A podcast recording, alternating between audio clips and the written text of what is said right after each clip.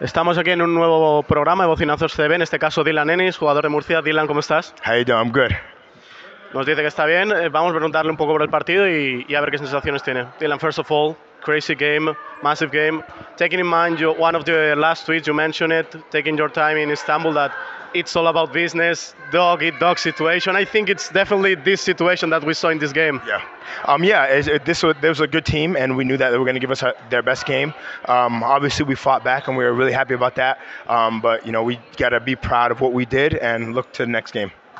Le decíamos un poco que él había explicado en unos tweets, eh, resumiendo un poco su carrera en los diferentes equipos que había estado, y le decíamos que en uno de ellos, concretamente el de la temporada pasada con Galatasaray, él decía que era todo el baloncesto en general era una situación de, de negocio y que el más fuerte sobrevive y al final este partido ha sido un poco así, con idas y venidas de, de los dos equipos que ellos han intentado pelear fuerte y han intentado sobrevivir.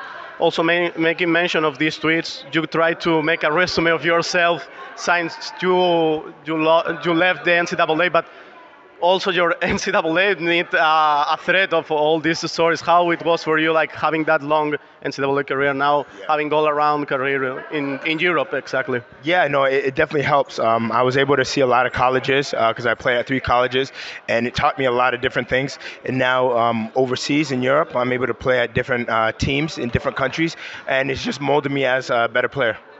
Le decíamos que en ese hilo de situaciones que él había expuesto, él también merecía poner otro, otro hilo con, con cosas de, de la NCAA, que él eh, nos comentaba que ha estado en tres universidades diferentes, ha estado en muchos sitios diferentes ahora en Europa y que es una grandísima experiencia.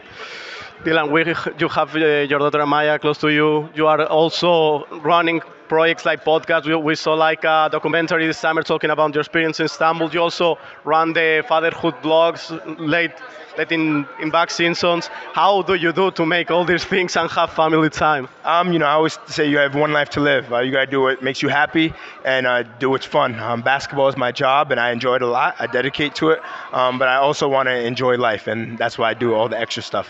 Le decíamos un poco que con todo lo que tiene él para ser eh, jugador profesional, él también tenía una situación de, de que tiene varios proyectos, podcasts, vídeos, docu- eh, documentales y aparte es padre de, de dos hijos, un una niña y un niño, nació en Andorra y en España, y que decía que él, eh, que la vida es solo una y que tiene que disfrutarlo al máximo, que tiene que estar a tope con todo y es lo que quiere. Also, eh, Murcia is having a lot of stuff. Probably have the chance to. So, an off-topic question. Eh, eh, You you are a smart person. You have a business. So, for you, money gives you freedom, or the freedom is to choose where to go to take the money. Um, no, I'd rather to live a good life and enjoy what I'm doing. Uh, you know, money's not everything. Obviously, it's great, but um, I want to enjoy life more.